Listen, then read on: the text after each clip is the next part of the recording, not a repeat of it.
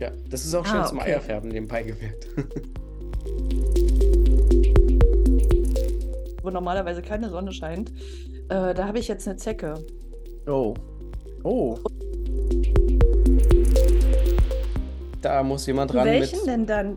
Was gehe ich da zum normalen Allgemeinarzt oder gehe ich lieber zum Gynäkologen? Fässt er meinen Zeh an, ich sage, wie kriege ich keine Spritze?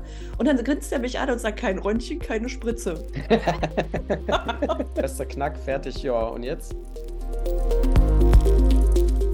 Was machst du mit Kindern dann, wenn die so kningelig werden? Ja, bei Laune halten.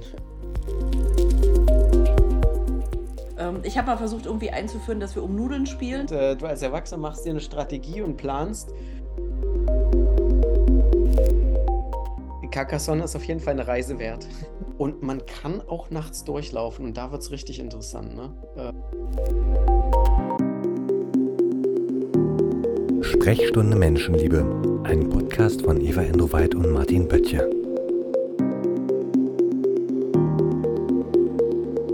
Alle 14 Tage eine Stunde über Gesundheit und Selbstverantwortung.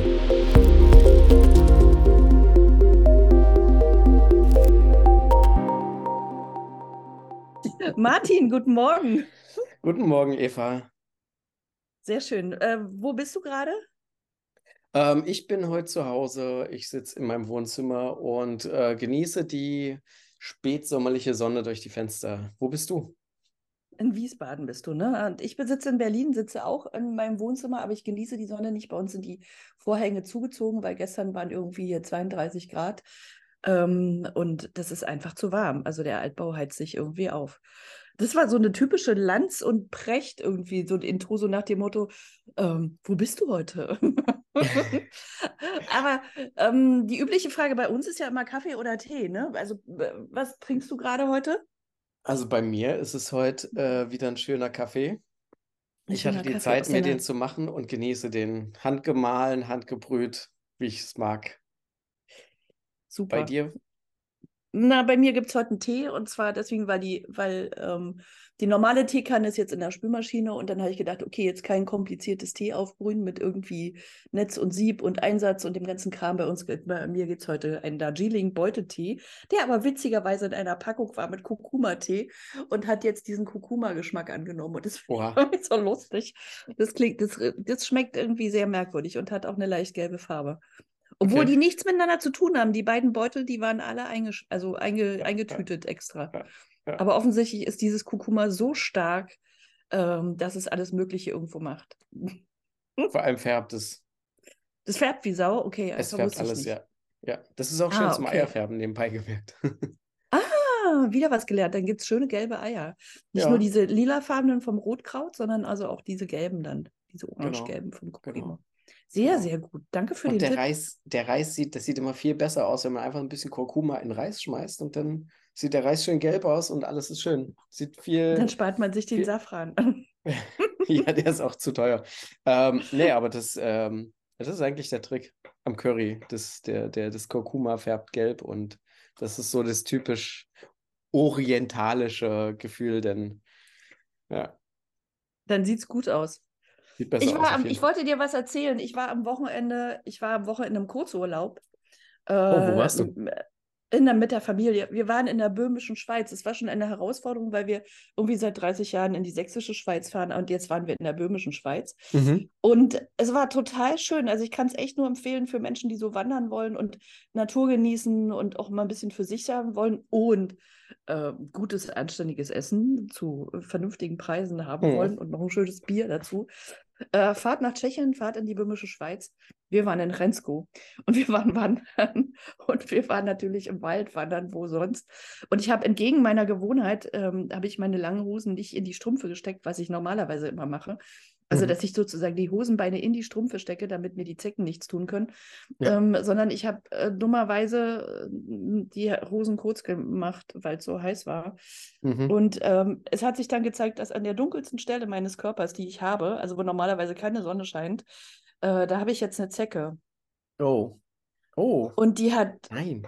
die, die hat gestern, gestern ha, habe ich das entdeckt, als ich auf der Toilette war und dachte, Scheiße, was ist das? Und habe die versucht rauszudrehen. Ähm, habe festgestellt, äh, ja, ist fast gelungen, aber nur fast. Und jetzt ist da noch so ein Rest drin. Und ähm, was rätst du mir? Zum Arzt gehen. Da muss jemand ran welchen mit. denn dann? Was macht, gehe ich da zum normalen Allgemeinarzt oder gehe ich lieber zum Gynäkologen? Das äh, kommt darauf an, wo sie genau ist, aber ich denke, es sollte jeder Arzt schaffen, die äh, rauszumachen. Die Allgemeinmediziner machen das äh, ha- hausärztlicher Notdienst, notfalls, wenn es am Wochenende ist, ähm, weil die Viecher müssen raus, weil je länger die drinne sind, desto höher ist die Chance, dass man sich eine Infektion äh, äh, einfängt. Ähm, sei es irgendwas Schlimmes wie FSME natürlich oder ähm, halt auch Bin ich einfach nur geimpft. Total super. ja, sehr gut. Habe hab ich vor kurzem auch erst gemacht. Habe ich lange auf die lange Bank geschoben. Und dann habe ich es vor äh, letztes Jahr gedacht, nee, müssen wir doch machen. Äh, ist auch ganz wichtig, weil wenn was passiert, hat es ganz, ganz üble Folgen. Nee, äh, auch lokale Entzündungen werden schlimmer und das Vieh muss einfach raus. Und deswegen, Borreliose, ne, gibt es ja auch noch. Das ist ja das Borreliose gibt es Geschichte. gibt's, gibt's auch. Aber äh, genau, das hofft man, dass man das sich nicht eben nicht einfängt. Das wäre ungünstig. Okay, wir nehmen jetzt hier diesen Podcast auf und dann renne ich sofort äh, zum Arzt und sehe zu, dass ich da irgendwie nicht einen Termin kriege, sondern bei dem einfach aufschlage und sage, guten Tag, ich habe ein Problem. Genau, das ist eine Sache von fünf Minuten und ich hoffe, dein äh, Und Arzt, es ist egal sau peinlich, hat, ich dir. Das ist, natürlich ist es oberpeinlich, aber es muss ja sofort geschehen. Da kann man ja nicht einen Termin machen für in drei Monaten oder drei Wochen. Sondern, und das ist auch eine Sache von fünf Minuten. Insofern hoffe ich, hoffe ich, dass du zügig da durchkommst und die ein Einsehen haben. Ja. Also ich habe jetzt erstmal Jod, Jodsalbe raufgemacht, ähm, so für die Stunden in Anführungsstrichen bis dahin und hoffe, dass äh, so bis dahin, das ist irgendwie nur noch so ein ganz, ganz kleiner Rest, äh, der da ist, so ein, so ein ganz kleiner Pups und irgendwie sagte jemand, das sind nur die Reste von den Beißwerkzeugen, da ist eigentlich nichts mehr, aber es ist natürlich ein Fremdkörper und ab raus damit, ne? Ja, ja. Und das Also muss halt jemand nur, machen, der sich dann mit Lupe hinsetzt und es anständig macht. Gen genau, da kommt man selber schlecht hin. Äh, wenn es wirklich nur noch die, diese, diese, diese winzig kleinen Beißwerkzeuge, die man eigentlich kaum sehen kann, dann ist es okay, äh, wenn man das selber erkennen kann. Aber wenn der Kopf noch drin hängt, auf keinen Fall irgendwas draufschmieren. Die Ammenmärchen von Öl drauf oder was weiß ich. Äh, Nee, nee, das ist sobald das, scheiße. Ja, genau. genau. äh, äh, auch Desinfektionsmittel, sobald die Viecher in Bedrängnis geraten und sich angegriffen fühlen, und da zählt ja schon das Rausziehen äh, äh, mit dazu, ähm, Ja. dann wird es ungemütlich. Dann fangen die an, äh, äh, auch Speichel abzugeben und sowas. Und das ist etwas, was man definitiv nicht haben möchte. Ja. Genau, also ich habe das gestern dann auch, ich habe erst alles rausgepuppelt und dann habe ich ähm, das Großfläche, also richtig, richtig anständig desinfiziert. Ja, ja. ähm, erst, erst mit Octinisept, weil ich immer zu Hause habe als transplantierte Patientin. Und äh, dann auch die andere. Und ich weiß garantiert, wenn ich zum Arzt gehe, ich kriege auch dann wieder Antibiotika als Prophylaxe, weil ich einfach keine, keine körpereigene Abwehr habe gegen solche Ja, Sachen. Ne? ja, Und bei mir ist halt immer irgendwie die Gefahr, dass ich mir durch irgendwelchen Scheiß eine Blutvergiftung hole. Ja, Und was ja Ärzte dann auch nicht verstehen, also der normale Allgemeinarzt, der fragt dann nach Fieber, aber Teufel noch eins, ich kriege kein Fieber. Also wenn ich mal Fieber kriege, ist es wirklich super, super, super selten. Und ich lebe ja Mhm. sowieso auf einer Körpertemperatur von 34,5 Grad. Wenn ich da jetzt Oha. ankomme und sage, ich habe 36, dann sagt der, na, ist doch Normaltemperatur, aber für mich ist es so wie für andere Leute halt 39, ne? Ja, ja, Also es ist ja. halt, ähm, das ist halt total anders und schwierig, irgendwie jemand Normales zu erklären.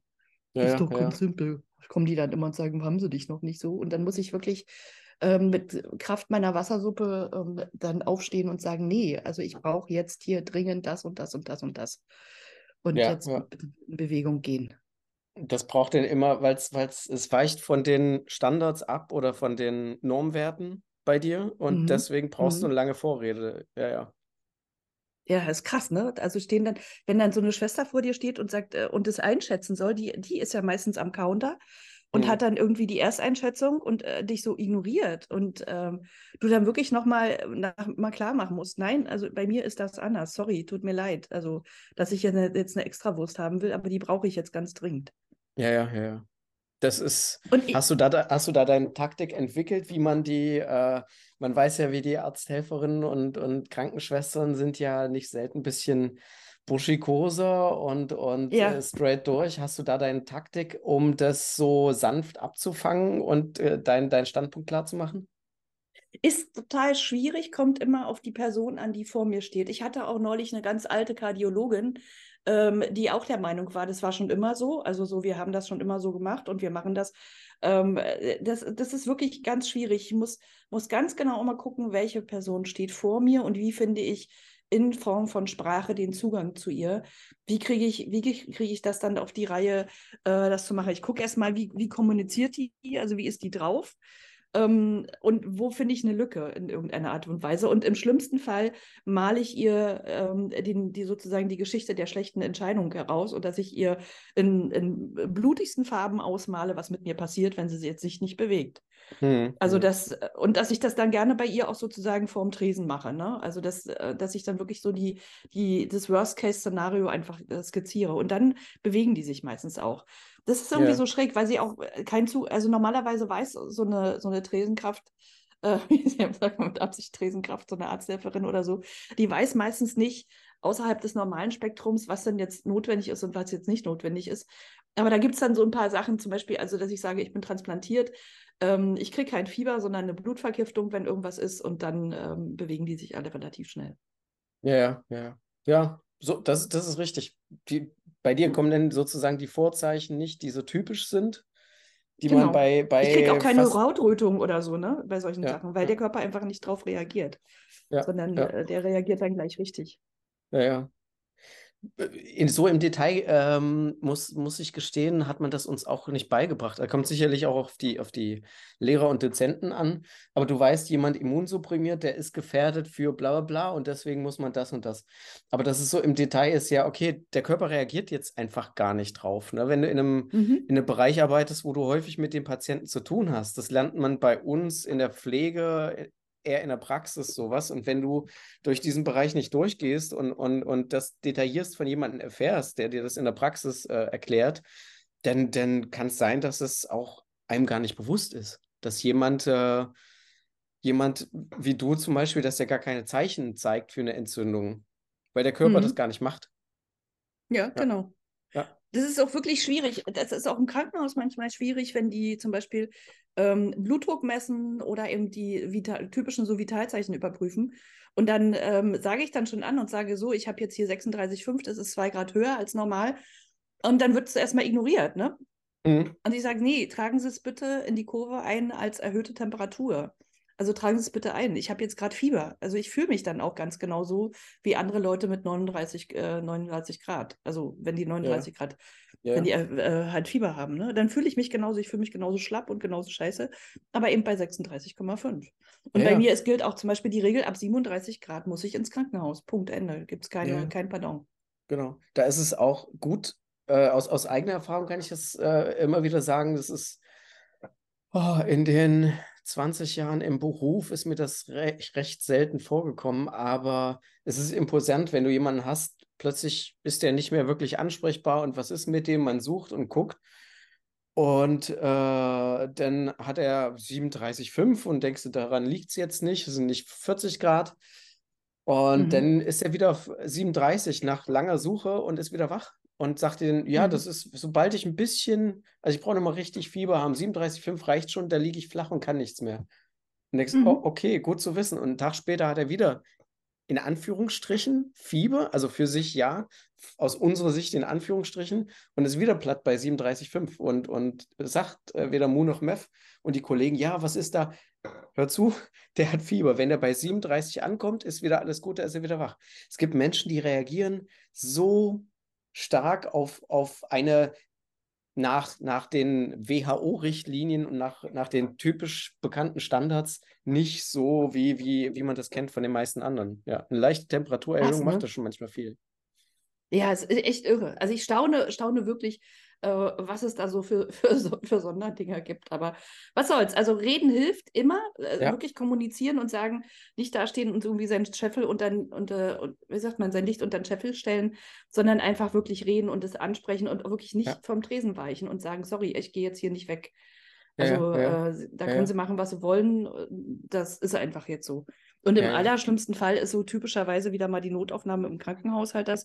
Und dann ganz ehrlich, für so eine Sachen jetzt, äh, wenn ich in die Notaufnahme müsste, weil zum Beispiel Mittwoch wäre und hier wieder kein Arzt offen hat, also kein normaler Arzt, weil die da alle ihre Abrechnung machen, ähm, dann würde ich immer in ein kleineres, obwohl ich normalerweise an der Charité, also einem Großkrankenhaus dranhänge, als Patient würde ich für so eine Geschichte wie jetzt mit dieser Zecke immer in ein kleines Krankenhaus gehen, weil die in den Notaufnahmen nicht so überlastet sind wie die großen. Also da sitze hm. ich dann, was weiß ich, wenn ich hier ins Hedwigs gehe, zum Beispiel um die Ecke, ähm, das ist ein sehr kleines Krankenhaus, ähm, da funktioniert die Notaufnahme noch anders. Da funktioniert es dann auch so, dass sozusagen der Arzt, der dich aufnimmt, gleich behandelt und nicht mhm. einer ist, der dich aufnimmt, einschätzt und dann drei Stunden später kommt dann einer irgendwie, der angefordert wird, durch die, der dann behandelt oder so. Ja, Bei ja. den kleineren Krankenhäusern funktioniert das immer noch ein bisschen besser. Ja, ja. Man also kann auch ja für so einen kleinen Kram. Ich, mhm. Notfalls kann man auch vor, vorab fragen, je nachdem, wenn es jetzt sowas ist, wie du heute hast, äh, vorab fragen und sagen, ja, ich habe folgendes Problem, ich weiß keinen Rat, können Sie mir helfen? Ne? Das, das äh, hilft auch. Äh, das ist ein Zaubersatz, ja, ist ja, ist ja schön. Der klingt ja, nach Zaubersatz. Finde ich. Also der man, klingt richtig, ich nicht... weiß nicht und dann. Ja, genau, genau. Äh, weil äh, was, was auch, auch, was, was jetzt deine Temperaturen so angeht, wenn man sagt, äh, ja, äh, hören Sie mal zu, äh, so ist es, ähm, funktioniert da, glaube ich, auch weniger, weil da machen gerade so Notaufnahmen, die sind, die sind sehr rau raubeinig häufig und müssen einiges ab und, und, und da kommen die Leute mit den hanebüchensten Sachen. Und wenn man äh, da sagt, ja, ich, ich kann das verstehen, äh, ich weiß auch, dass sie viel zu tun haben, ich wäre nicht hier, wenn es nicht wichtig ist. Bei mir ist es halt anders als bei anderen aus folgendem Grund oder, äh, oder halt einfach sagt, können Sie mir bitte helfen? Ich, ich äh, ich habe da ein Problem und ich weiß keinen Rat. So, ich denke, dann, dann, dann kommt man als Hilfesuchender so, äh, das kommt ganz anders an, als wenn man hingeht, so, jetzt hier sofort. Ja, das, äh, geht, ah, Demut, ich, das übliche Thema. Hm. was heißt, mit was Demut heißt, dort erscheinen. Aber ja, aber, ja, Demut würde ich jetzt, würde ich es nicht gleich so weit treiben, aber äh, wenn man äh, offensiv fordern kommt, ist das, es ist ja überall so. Äh, ich gehe ja auch nicht im, im Supermarkt zur Kasse und sage, jetzt kassieren sie ab, aber sofort. Ja, das machen die ja schon, aber der Ton macht manchmal die Musik und, und manchmal hilft es. Meine Erfahrung ist auch selbst im stressigsten Alltag in der Arztpraxis, man hat nur ein kleines Ding. Und äh, ich hatte es auch hin und wieder und dann muss man einmal ausholen und sagen, einen Moment bitte, lassen Sie mich bitte eine Minute erklären und dann sparen wir uns äh, eine Viertelstunde Diskussion oder so oder eine schwerwiegende mhm. Diskussion. Und manchmal hilft es, wenn man sie, hören Sie mir bitte ganz kurz zu und dann, dann verstehen Sie das auch besser, was ich meine oder so. Dann äh, manchmal hilft es, jemanden wirklich ne, nicht, nicht, nicht auf dem Status, auf dem Ding, was man jetzt so machen muss, was man so abarbeiten muss, ne, auf dem, was zu tun ist, sondern auf, doch versucht auf eine persönliche Ebene zu kriegen und äh, äh funktioniert dann manchmal besser. Also auf eine ich menschlicherer Ebene. Ich finde es total cool, was wir gerade, dass wir gerade auf diesem, diesem Thema so, so jetzt gerade lang, äh, lang rutschen, dass ich da gerne bleiben, bei diesem Thema bleiben möchte, ja. Weil, ja. Es, so, weil es so witzig ist, äh, Kommunikation sozusagen in, in diesen Situationen. Ähm, ich kann dir da eine Geschichte erzählen, die war irgendwie total witzig. Ich habe mir mal wieder ein C gebrochen und äh, der C, den ich mir gebrochen hatte, der stand so rechtwinklig ab, ne? Und ich stand so mhm. da und dachte, Mist, den kriege ich jetzt nicht alleine wieder hingeschoben, weil der Schmerz alleine diesen C dann wieder zurückzuklappen und den dann mit dem Zügelverband zu fixieren, ist einfach, das ist unmenschlich. Das kriege ich nicht fertig, alleine. Also so, den dann nee. alleine zu ziehen. Also saß ich dann auch in einem Krankenhaus, in einem sehr kleinen Krankenhaus, saß ich dann in der Notaufnahme, habe meinen Mann schon losgeschickt, er soll bitte ein paar Zeitungen und Kaffee besorgen, weil mir mal klar, ich bin jetzt nicht rot-gelb oder so, irgendwie von diesen Notfallkriterien. Ich bin einfach grün, das heißt, ich kann sitzen und warten, bis mhm. ich da irgendwie an der, an der Reihe bin. Es ist nichts Wichtiges, es ist nichts Lebensbedrohliches, es muss nur irgendwie gemacht werden, aber keine Ahnung, ja. Und dann war ich bei der Schwester drin, die so diese Erstbegutachtung hat und habe mit der geflirtet. Und zwar auf eine ganz subtile Art und Weise. Und habe gesagt, ach ja, naja, früher, ich kann mich noch erinnern, es war eine ältere Schwester, die war so 55. Früher war das ja so, da haben sowas die Schwestern machen dürfen. Einfach so ein C wieder ein, einrutschen und dann den Verband anlegen. Aber heute, da muss ja dann immer gleich ein Arzt dran und das ist ja alles irgendwie so. Und die Schwestern werden in den Kompetenzen beschnitten. Äh, ja, und ja. irgendwie, und die guckte mich an und ich sage, jetzt werde ich wieder fünf Stunden hier sitzen, nur weil dieser C sozusagen einmal gerade gerückt werden muss. Hm, ach, naja, ich richte mich darauf ein. Und da guckt die mich an und sagt, na, das werden wir sehen. Und ich komme raus, sehe meinen Mann, der wiederkommt mit der Zeit, oder nicht mal, der war doch nicht mal wieder da. Komme raus, will mich hinsetzen und in dem Moment kommt Frau Endrowald bitte in den Raum sowieso. Und dann sitze ich da einem Arzt gegenüber und bin schon total überrascht, weil ich denke, wow, so schnell hätte ich jetzt nicht gedacht. Ne? Und dann hat die mich da irgendwie reingeschoben und dann haben die festgestellt, ah, hm, okay, alles klar, ähm, äh, dann guckt er an und sagt, Röntgen. Ich sage, hallo, Sie sehen, dass der hier rechtwinklig abstellt. Was würde sozusagen Röntgen ändern an der Therapiemaßnahme? Weil Sie würden diesen C jetzt nicht operieren oder so, sondern Sie würden den einfach wieder gerade machen, würden den Zügelverband rummachen hm. und fertig. Sagt er, ja, haben Sie recht, brauchen wir eigentlich nicht, wäre nur eine Maßnahme um, naja, wir wissen das, ne? So irgendwie. Hm. Die 80 Euro wollen wir auch noch mitnehmen. Und, und das Lustige war, dass ich gesagt habe, nee, Röntgen lassen wir mal, das dauert nur Zeit. Und dann fässt er meinen Zeh an, ich sage, wie kriege ich keine Spritze? Und dann grinst er mich an und sagt, kein Röntgen, keine Spritze. oh. Und ich dachte so, oh, das ist echt gemein. Und in dem Moment zog der an diesem Zeh und ich dachte, ich falle vom Stuhl vor, also wirklich so Schmerz wie Ohnmacht, der. Also, und hat dann, also in dem Moment wurde es, wurde es dann eingereicht, also wieder richtig gerichtet ist, der Knochen auf Knochen ist, also der Bruch richtig gerichtet ist, dann tut es ja auch plötzlich nicht mehr weh, dann ist ja vorbei. Ne? Aber in dem Moment, ja. wo der gezogen hat, habe ich gedacht, ist, ist, jetzt gehen mir wirklich die Lichter aus. Das ist irgendwie so voll krass. Okay. Und dann okay. nahm der den Zügel und dann packt er den Zügelverband rein und zack, macht er das fertig und ich bin dann rausgerumpelt, war alles prima, war alles super und dann stand mein Mann da mit Kaffee und Zeitung und sagte, wie, was nun? Habe ich das ja. jetzt umsonst geholt? Und ich sage, ja, manchmal sind Sachen irgendwie anders. Also ja, die Menschen sozusagen da erwischen, wo, wo, wo, sie, wo sie halt empfänglich sind in irgendeiner Art und Weise.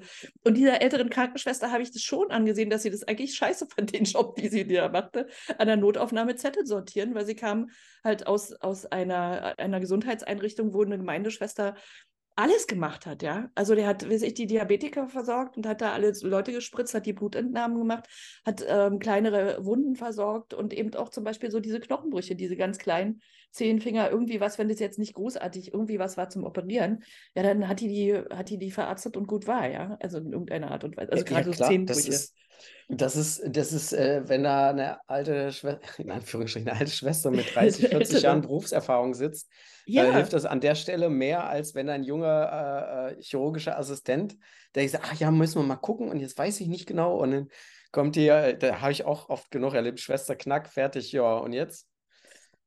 äh, genau. Ja, jetzt können Sie da unterschreiben, dann kann der Patient nach Hause. Der kriegt noch ein Schmerzmittel und dann ist gut. Habe ich auch genau. als Schüler erlebt. Okay, das ging jetzt aber schnell, ja, ja. Ja, ja, aber und das, das lässt sich halt nicht, nicht gut hm? abrechnen. Das ist das Problem. Also so eine Leistung ja, lässt sich auch nicht gut abrechnen. Äh, ja, erstens, vielleicht lässt sich sowas auch schwierig abrechnen, aber in erster Linie wollen wir den Menschen helfen. Davon muss ich ja ausgehen, selbst wenn ich da fünf Minuten äh, nicht abrechne, dagegen eine Stunde Zeit verbrauche äh, und anderen später helfen muss, ähm, ist, es, ist es auch schwierig. Und ähm, ähm, jetzt habe ich kurz den Faden verloren. Ähm, aber es geht auch um die, äh, um die Rechtssicherheit. Wenn da jemand kommt und das sieht natürlich äh, sehr stark danach aus, äh, dass es nur ausgerenkt ist. Ich muss es einrenken. Der, der Arzt sagt, er braucht mal kein Röntgen. Ich renke es ein. Der kriegt einen Verband drauf, Schmerzmittel und dann können sie nach Hause. Und dann ist doch vielleicht ein Bruch zusätzlich noch drin. Ne? Dann äh, wäre das fatal, das zu übersehen. Vielleicht hätte man früher gesagt, oh ja, das kann halt auch mal sein. Und ähm, Alternativ äh, äh, äh gibt es dann halt eine Klage vor Gericht oder, oder jemand hat natürlich einen, einen, einen Spätschaden, weil der Bruch eben nicht äh, äh, äh direkt behandelt wurde. Deswegen hm. macht man. Nein, für mich ist immer die Frage, für mich ist immer die Frage, was sind die Therapiemaßnahmen dahinter? Ändert es an der, etwas an der Therapiemaßnahme? Ja oder nein? Und bei so einem C-Bruch ist so das Übliche, eigentlich kriegst du einen Zügelverband fertig. Ne? Also das ist ja. egal was, ob du jetzt den C ausgerenkt oder eingerenkt hast oder ob der gebrochen ist oder nicht gebrochen ist. Die Therapie ist die gleiche. Ja, ja. Es gibt da null, null Unterschied. Also niemand fängt an, einem C zu operieren, nur weil der C gebrochen ist. Nee, aber wenn, nee, ja, ja, ja, ja. Aber wenn noch irgendwas ja, sein, ist, zusätzlich sein genau, soll, der C ist, ist jetzt nur genau der, das eine, aber äh, falls doch noch irgendwas anderes sein sollte, denn äh, und man übersieht es, weil man nicht geröntgt hat, wäre es fatal. Aber du siehst es ja witzigerweise nicht, weil der Witz ist ja dabei, die Röntgenanforderung ist ja dann auch so konkret, dass gesagt wird, Zehenbruch und dann wird wirklich nur der Vorderfuß geröntgt. Ja. Und alle anderen Sachen siehst du nicht. Und mir ist es schon ganz oft passiert, äh, gerade beim Röntgen, dass dann die Anforderung kam, bis ich Unterbauch irgendwie was röntgen oder irgendwie was röntgen. Und ich wusste aber, es liegt irgendwie 10, 6 Zentimeter daneben. Und dann hat die aber gesagt, nee, tut, oder beim CT, so typisch, ne? Hm. Ja, dann haben die Anforderung war halt so geschrieben und ich habe gesagt, das ist, tut aber hier weh. Und dann hat sie gesagt, ja, dafür habe ich keine Anforderung. Ich kann da nur da unten jetzt gucken. Alles andere Ja. darf ich nicht. Da mache ich Ja. mich strafbar. Also sie, sie finden es ja sowieso nicht. Dann, weil sie dann Ja. wieder eine andere Anforderung machen müssten für eine andere Geschichte. Ja, Also ja. das ist, glaube ich, da spielt es dann keine, da spielt es, glaube ich, äh, weniger, weniger eine Rolle. Also es geht vor allen Dingen um diese kleinen lapidaren Sachen. Bei mir ist es ja zum Beispiel auch so, ich habe noch meinen Schand. Weißt du, was das ist, ein Schand? ja, ja, ich weiß das. Wissen das die Zuschauer? Das ist die Frage. Das ist so bei Menschen, die zur Blutwäsche müssen, zur Dialyse. Und ich habe zwölf Jahre Dialyse gemacht. Ähm, da ist es so, dass die so eine Verbindung haben an einem Arm, meistens irgendwie der, der Arm, den man weniger braucht. Bei mir ist es der linke, äh, wo die eine Vene und eine Arterie zusammengeknüppert sind. Also die sind sozusagen, die Arterie ist auf die Vene raufge, raufge Kurzschluss sozusagen. einen Kurzschluss gemacht. Und zwar deswegen, damit die Arterie mit ihrem, eine arterielle Blutung erkennt man immer daran, dass sie so spritzt, ne? so rausspritzt und hell, äh, rotes Blut hat. Mhm. Damit die durch diesen Druck, den die Arterie hat, einfach die Vene aufweitet, damit man dann Dialyse machen kann. Weil Dialyse heißt, dass ich 500 Milliliter in einer Minute raus und wieder reinschicken kann in ein Gefäß. Und es gibt nur ein, Gefä ein natürliches Gefäß, äh, was wir haben am Körper, wo das geht. Das ist die Halsader, also die Halsvene. Und bei aller anderen kann ich dafür halt nicht benutzen. Und deswegen Ja. nutzt man halt diese Krücke, äh, dass man dann bei Patienten einen sogenannten Schand anlegt. Das ist halt diese Verbindung. Und wenn ihr schon mal einen Dialysepatienten gesehen habt, dann werdet ihr auch sehen, dass die meistens so eine Knubbel am Arm haben. Ähm, das ist dann, das ist dann dieser Schand, der, der da ist. Und die Knubbel kommen halt immer durch dieses immer wieder Anstechen in das gleiche Mhm. Gefäß und dann erweitert sich das halt ein bisschen. Ähm, und da ist es. Wo wollten wir jetzt eigentlich hin mit dem Schand? Hm. Ach ja, genau. Bei mir ist es zum Beispiel so, als an diesem Arm, an dem linken Arm, ist, ich habe den Schand immer noch, weil es ist für mich selbst nach der Transplantation sowas wie eine Sicherheitsleine. Und ähm, der Witz an der ganzen Geschichte ist der, wenn ich mich schneide und sei es auch nur ganz wenig, irgendwie einen kleinen Finger oder so, aber wenn ich mich an dieser Hand oder an diesem Arm irgendwie ein bisschen verletze, schneide, dann ist das immer eine arterielle Blutung. Mhm. Und das heißt zu Deutsch, ich kann die nicht normal mit Pflaster stoppen. Es geht nicht. Also ich Mhm. muss entweder zum Arzt rennen oder ich muss zu Hause Steri-Strips haben.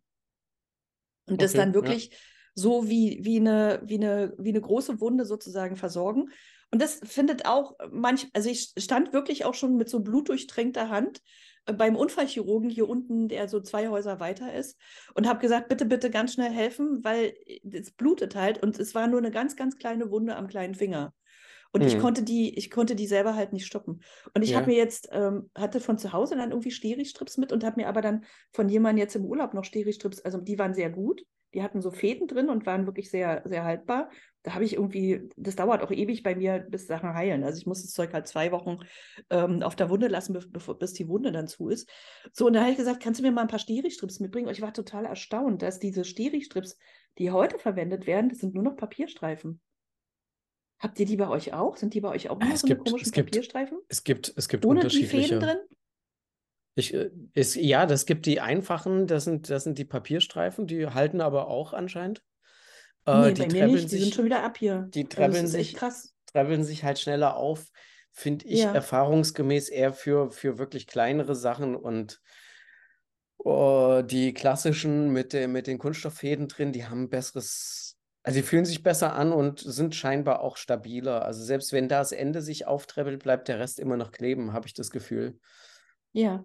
Und äh, ich, ich, muss denke, die jetzt schon wieder. Verbandwechsel machen, weil, das, weil dieses Papierzeug irgendwie äh, nicht hält. Und äh, die, die beiden, die mir das gesehen haben, die sind selber äh, aus dem medizinischen Beruf, die haben mir gesagt, das ist jetzt bei denen Usus am Krankenhaus, dass, dass sie genau nur noch diese Dinger verwenden, selbst für normale, also selbst als äh, normaler Wundverband sozusagen für irgendwas nehmen sie nur noch die Papierstreifen.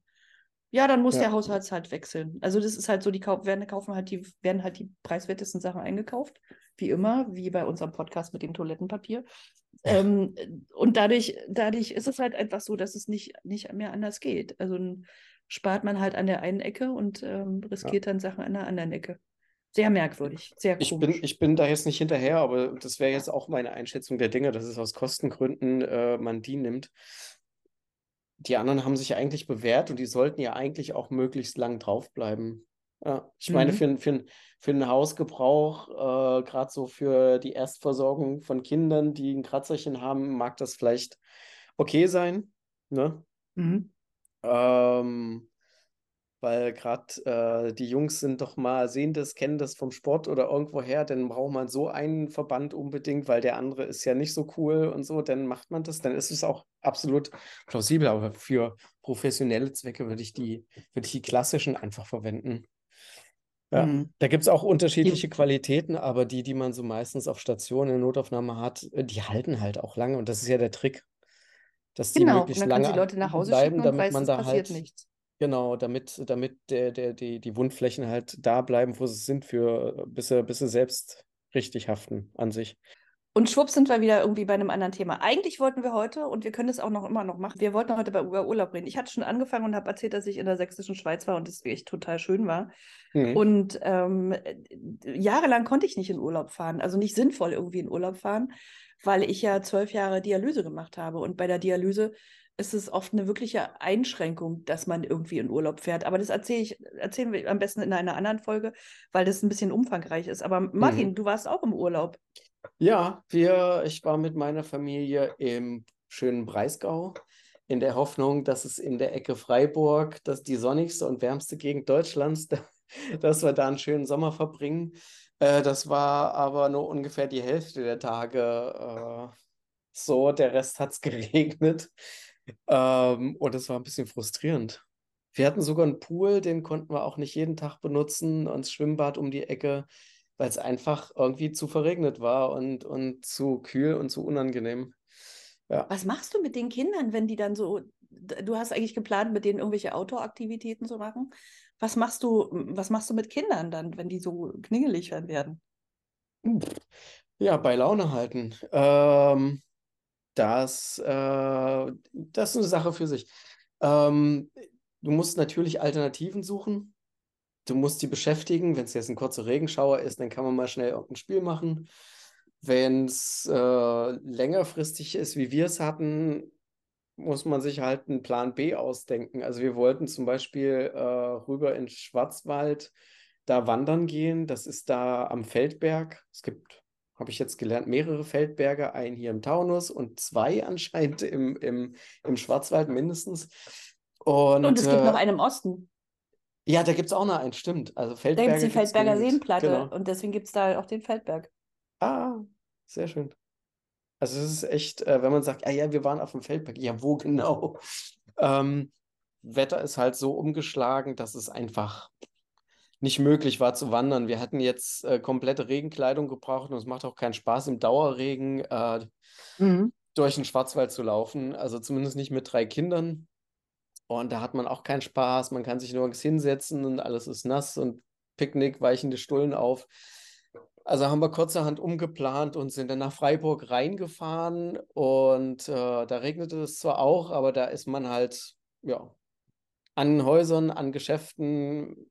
Und dann haben wir halt komplett umgeplant. Und so mussten wir das die ganze, den ganzen Urlaub machen. Äh, nicht optimal, aber so funktioniert so.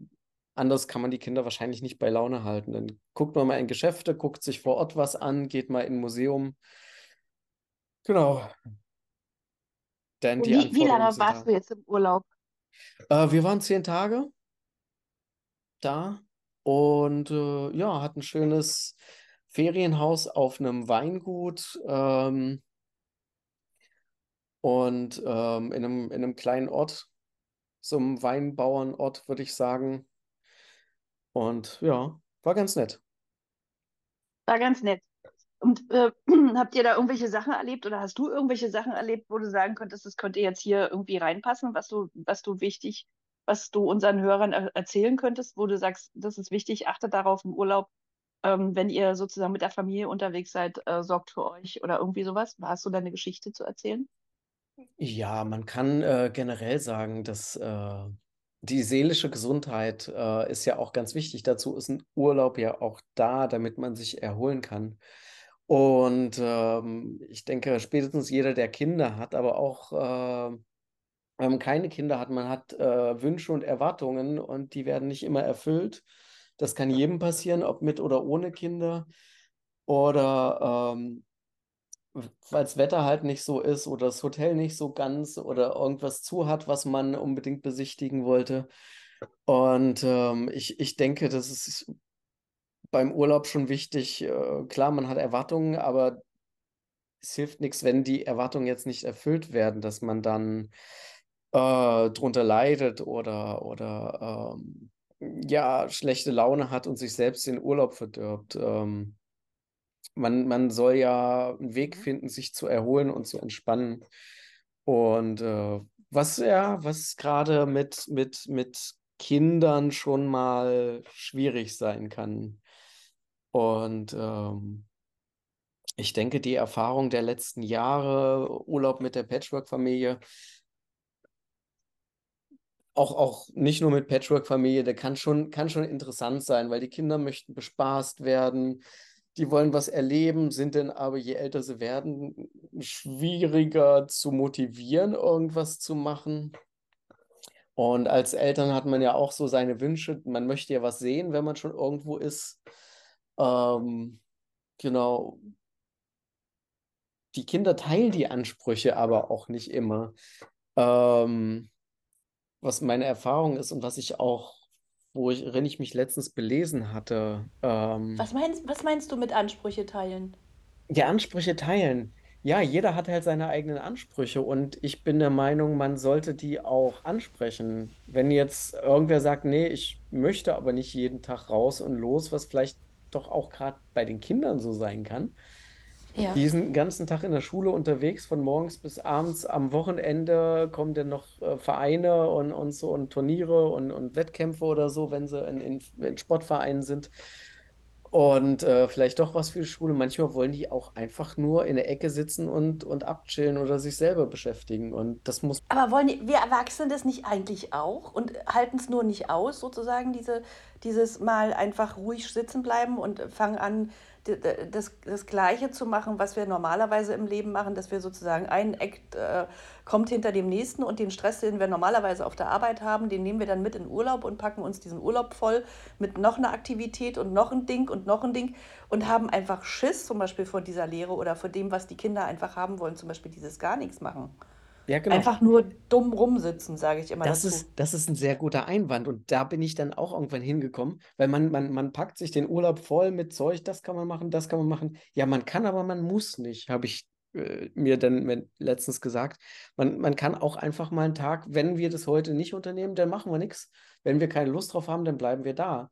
Und ich habe das Gefühl, auch mit den die, die wir haben das jetzt ein bisschen entspannter gesehen, auch weil das Wetter halt nicht ganz mitgespielt hat.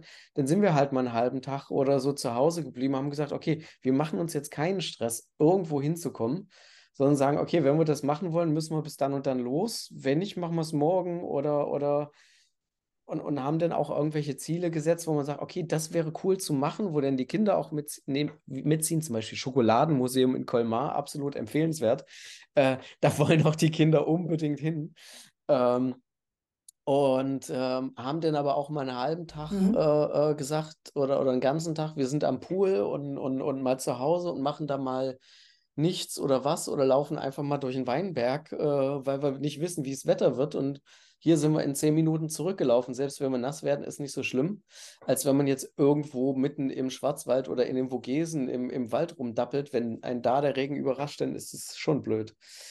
Mhm. Und einfach sich den Druck rauszunehmen und, und die Planung auch ein bisschen lockerer zu gestalten. Eine Liste, äh, was können wir tun und dann zu besprechen, okay, was wollen wir eigentlich tun und dann halt übereinkommen. In der ganzen Familie ist ein anderes Thema, aber ich fand das, das haben wir dieses Jahr so ein bisschen entspannter gemacht und das kann ich ihm nur raten. Äh, das war viel angenehmer. Das ist irgendwie komisch, ne? Was, wie, wie unterschiedlich Menschen so drauf sind im Urlaub. Also für mich zum Beispiel wäre, wäre der ideale Urlaub, du würdest mich irgendwo absetzen und ich hätte da irgendwie einen Block zum Zeichnen und hätte meine Farben dabei. Und dann würde ich einfach diesen Ort zeichnerisch irgendwie erkunden. Und für mich wäre das sozusagen der total perfekte Urlaub.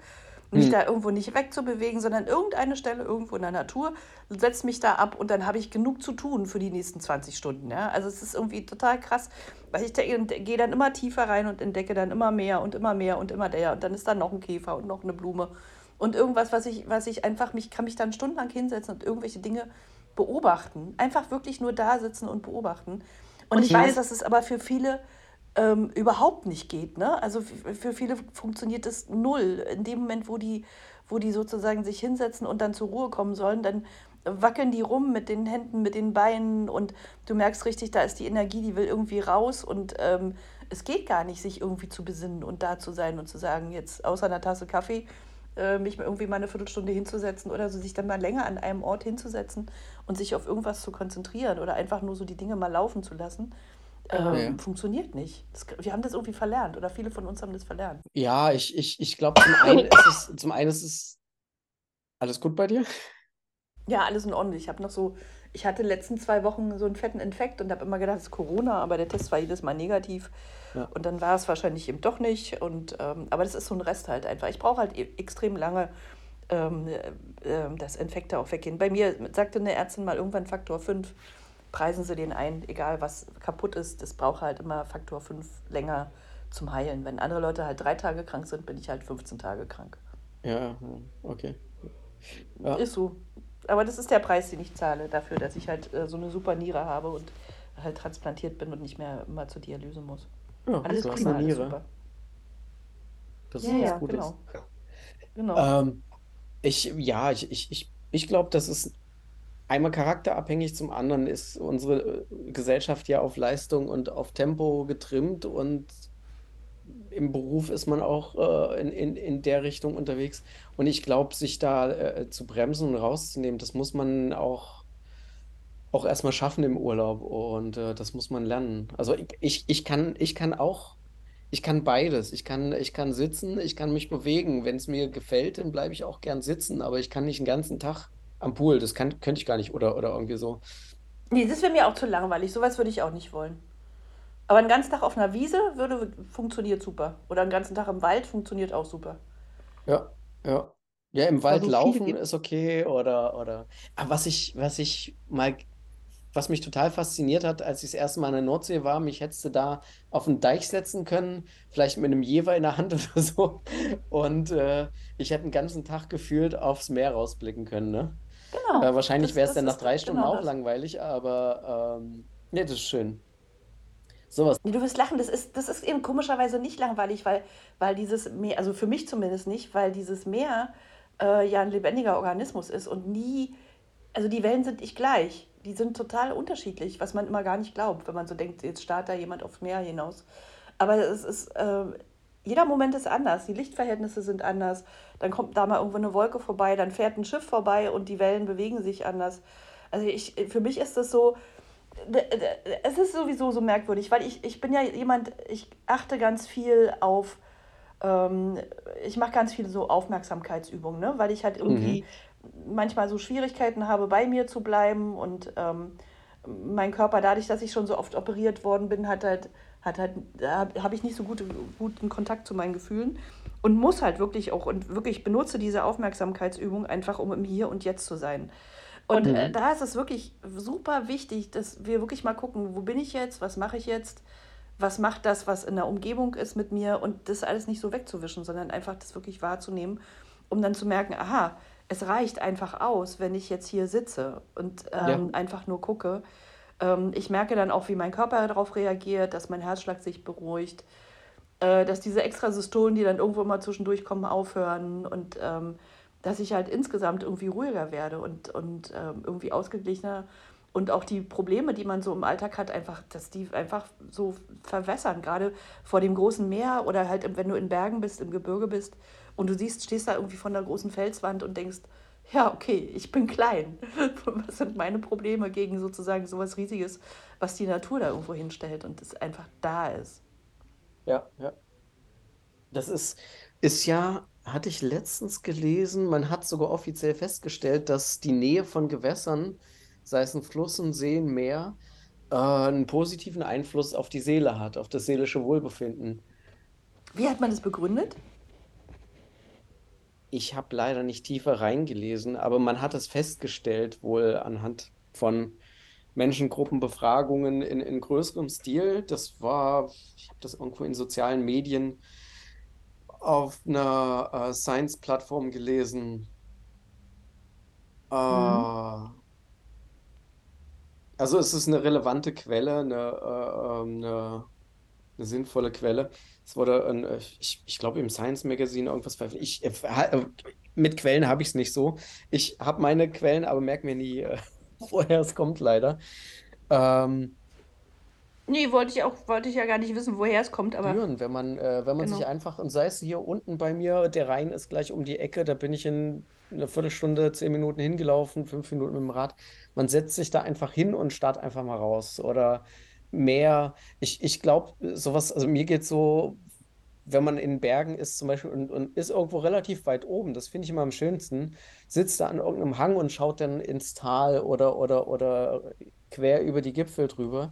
Das hat irgendwas Mhm. Beruhigendes, diese, diese Weite, diese Leere, dieses, äh, ich, ich habe auch das Gefühl, wenn, wenn da einfach Platz und Luft ist, dann kann man auch die Gedanken besser fliegen lassen, als wenn ich eine Wand vor der Nase habe oder einen Tisch oder, oder irgendwo, irgendwo gegenstarre. Und das, äh, wenn das so ist, genau beim, beim, beim Zugfahren, es ist auch so was Schönes. Man kann einfach rausgucken, man kann die Augen können irgendein Detail einfangen oder man, man starrt einfach in die Ferne und, und lässt die, lässt es einfach an sich vorbeirauschen und, und äh, kann dann auch entspannen. Das finde ich, finde ich persönlich sehr gut.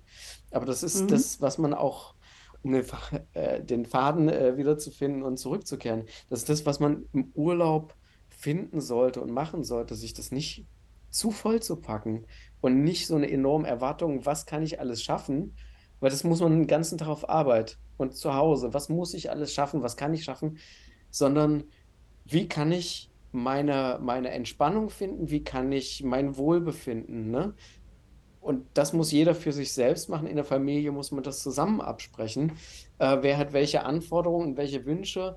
Ähm, und wie kann, wie können wir das optimieren, ne? Gehe ich vielleicht mit einem Teil mal kurz raus, äh, irgendwas machen und einer bleibt mal kurz drin und ist mal für sich und, und entspannt oder einer, der die Füße nicht stillhalten kann, der muss halt vielleicht morgens schon mal eine Runde joggen gehen oder eine Runde Rad fahren ähm, und, und kriegt dadurch vielleicht einen Kopf frei, indem er einfach mal halt eine Runde durch die Weinberge joggt oder, oder eine Runde zum Meer fährt und äh, einfach da schon mal seinen, seinen, ich nenne es mal Bewegungsdrang äh, abgearbeitet hat und, und hat dann schon mal einen Teil für sich erledigt, ne? Während der andere Teil vielleicht sich, sich entspannt äh, und, und äh, in langsam aufwacht und noch ein Buch liest oder, oder irgendwas anderes zu Hause macht. Also zu Hause in Mhm. Anführungsstrichen in der Unterkunft.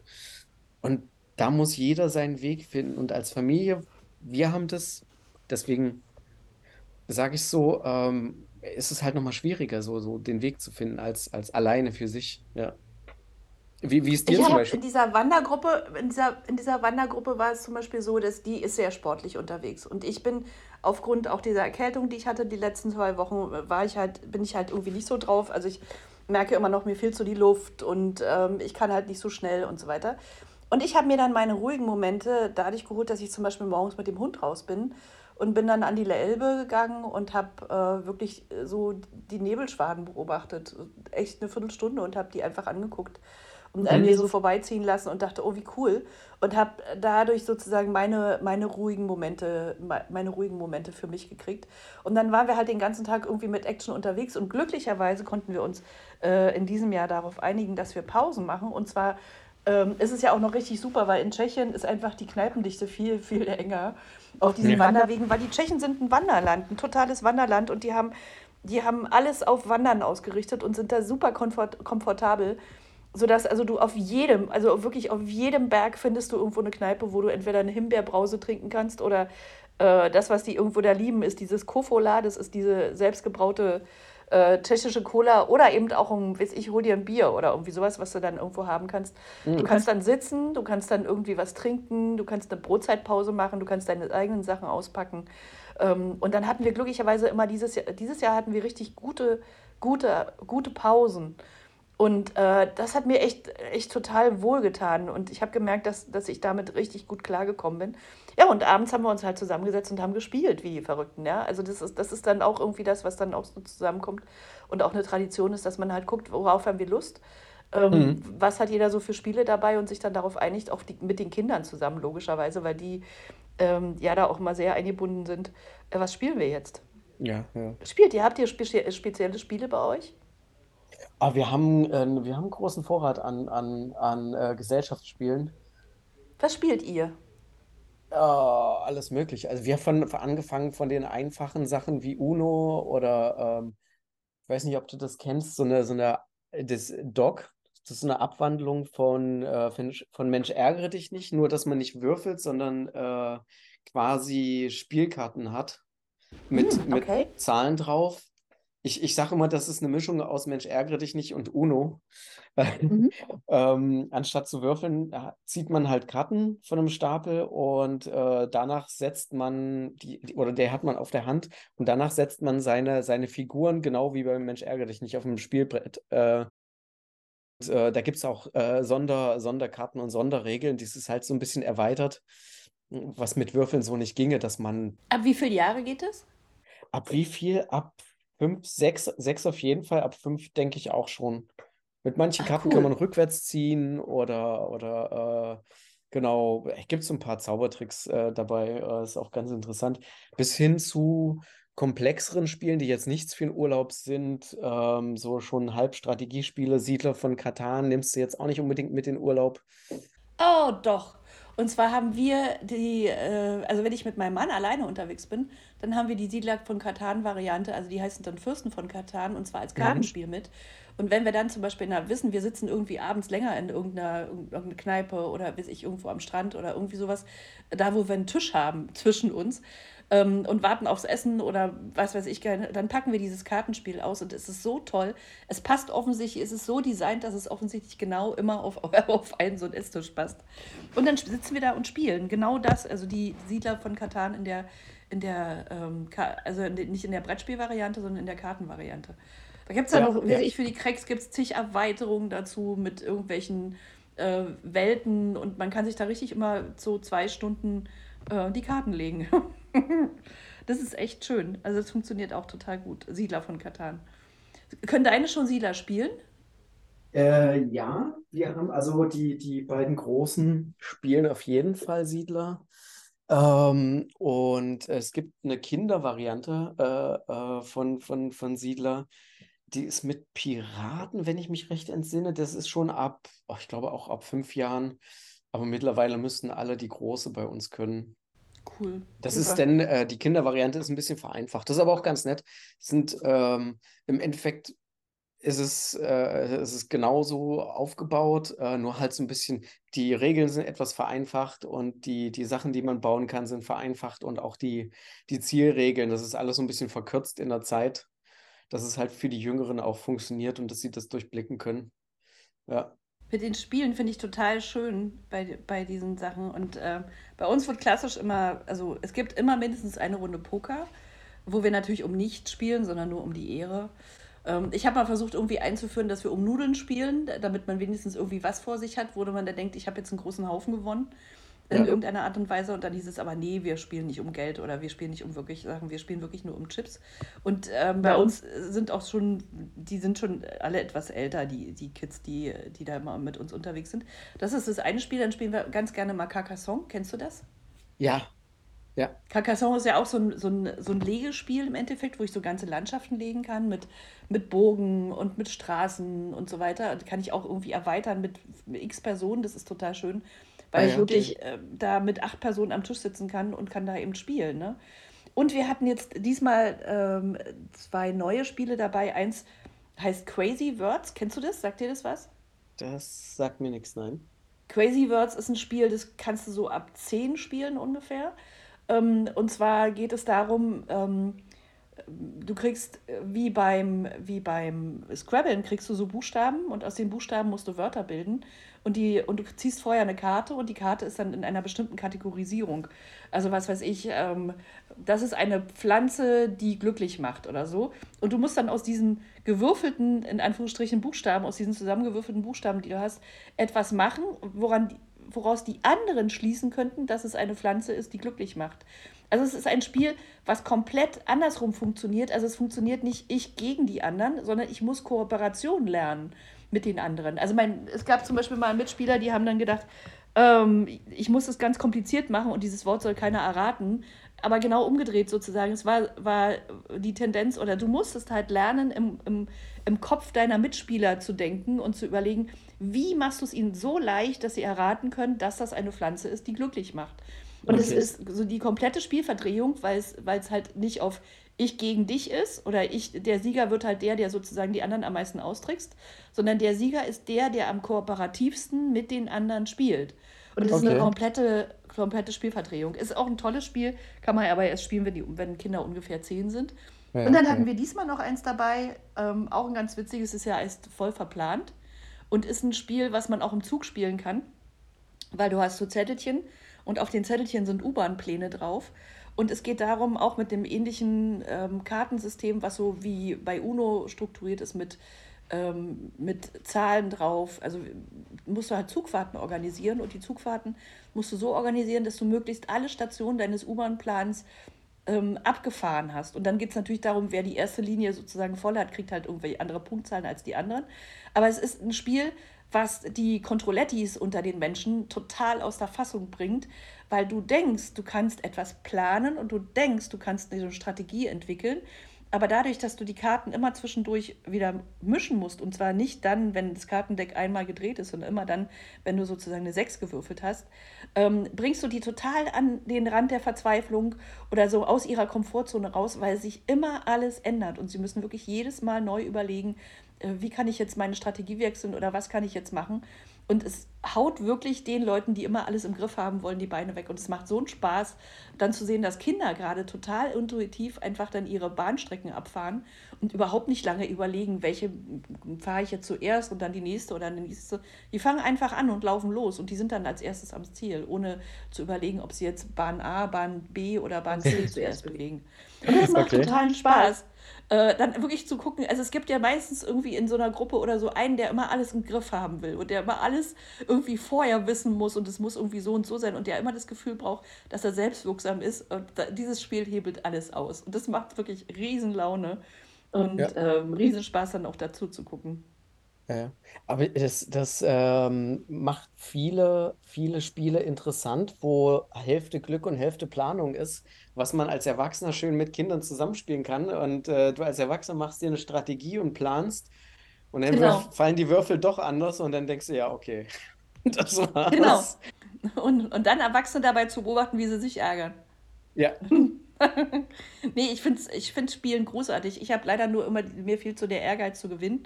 Ähm, aber ich betrachte so Spiele immer so als, ähm, ja, ich gucke mir halt gerne an, wie, wie Menschen miteinander agieren oder wer da jetzt wie irgendwelche Züge setzt und sich dann irgendwelche Sachen davon erhofft. Das ist schon richtig lustig.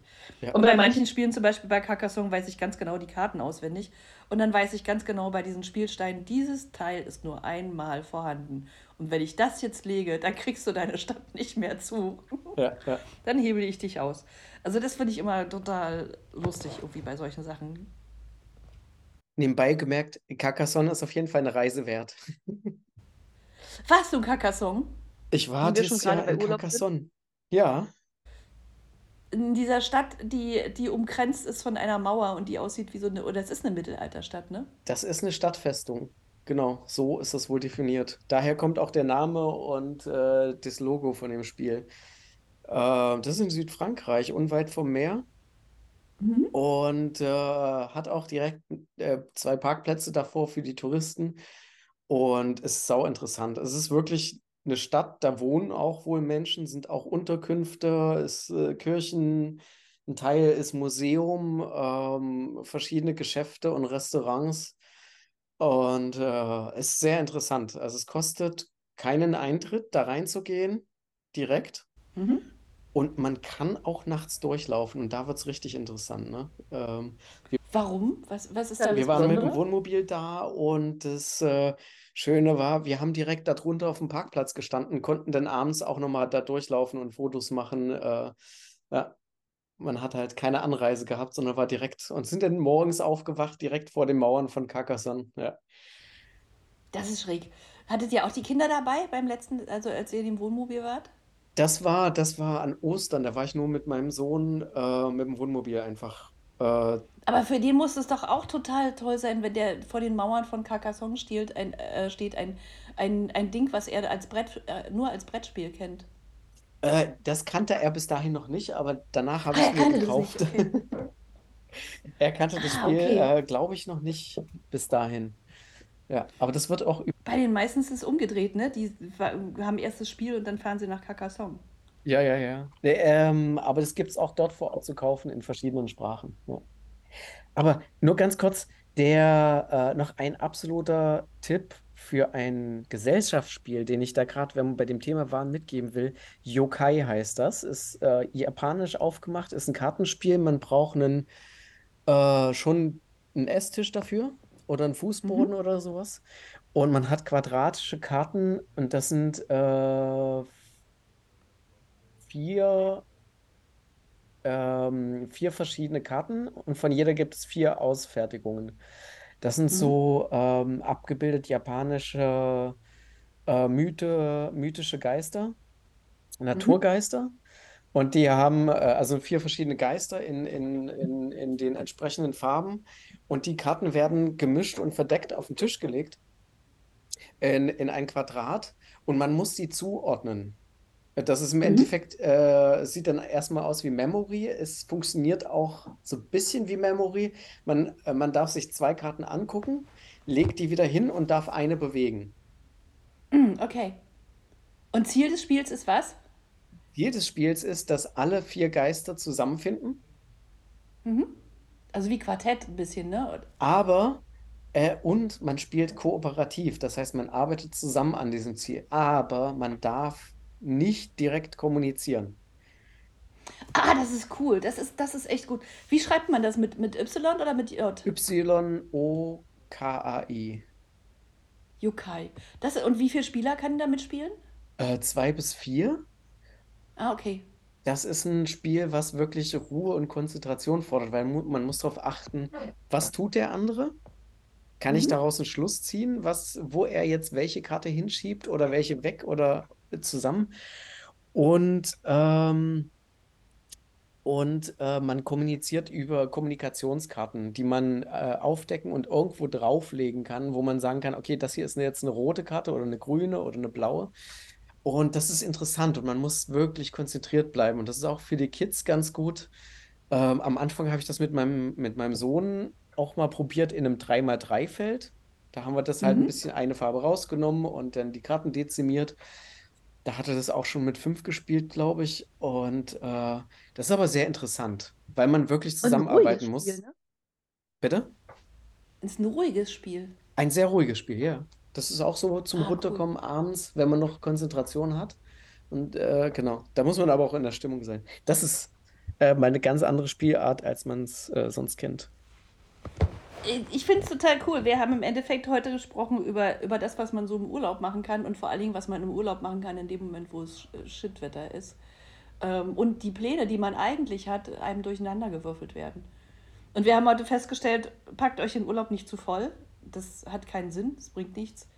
Und ähm, mal lernen, sozusagen zu sich zu finden und runterzukommen und auch die Lehre auszuhalten, ähm, hat was. Also es gibt die wenigsten, die davon sterben, dass sie äh, mal nichts machen. Und ähm, mal so, auch wenn sie sagen, ja, man muss doch, man muss doch, man muss doch, nee, man, wir müssen alle nicht. Also wir müssen und schon gar nicht im Urlaub. Ähm, da muss man, glaube ich, gar nichts. Gehst du heute noch arbeiten oder was machst du heute noch? Genau, man, äh, ich muss nachher noch arbeiten. Ich habe heute Genau. Spätschicht und äh, genau, musste nachher noch los. Ich habe heute großes Glück. Ich habe heute die Gelegenheit, noch Freunde zu besuchen, die heute ausgerechnet in Berlin sind und ich finde das richtig großartig. Oh, Martin, ähm, uns rennt schon wieder die Zeit irgendwie weg.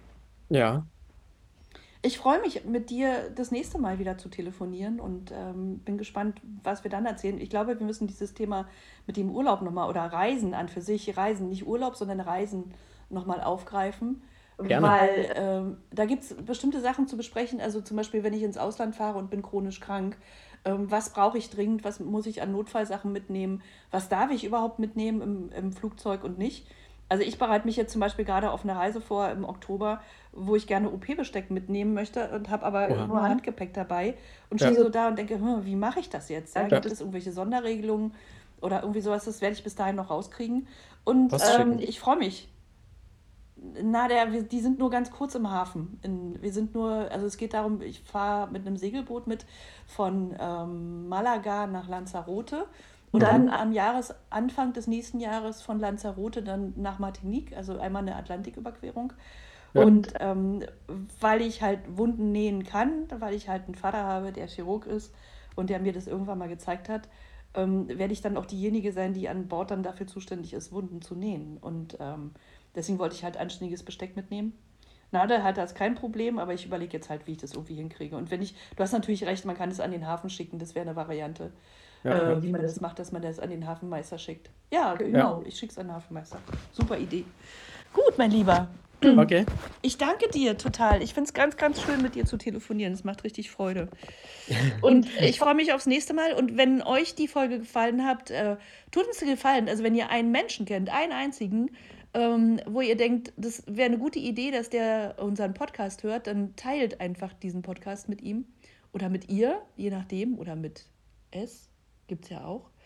Und ähm, äh, ihr könnt gerne Sterne vergeben bei Apple Podcast, ihr könnt gerne liken auf ähm, YouTube und ihr könnt gerne bei Spotify uns bewerten. Wir wären euch sehr dankbar. Also abonnieren, teilen und schickt uns eure Kommentare und eure Fragen. Und ganz ehrlich, wir beantworten alles. Bis denn. Wenn ihr Themenwünsche habt, wenn ihr möchtet, dass wir über ein Thema sprechen, dann sind wir auch dafür dankbar.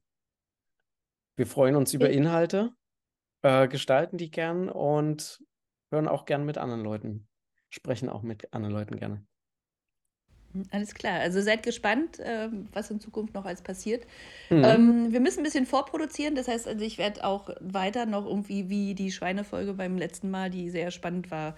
Äh, Therapieschwein in der Großstadt hilft Aut Autisten ähm, wieder mit dem Leben oder ins Leben reinzufinden und äh, mhm. sprechen zu lernen ähm, werden wir mal gucken, was wir beide so auftreiben an Menschen in unserer Umgebung, die uns Spannendes zu erzählen haben über das, was so passiert, wie Menschen gesund werden können oder was es so für Konzepte überhaupt gibt. Mhm.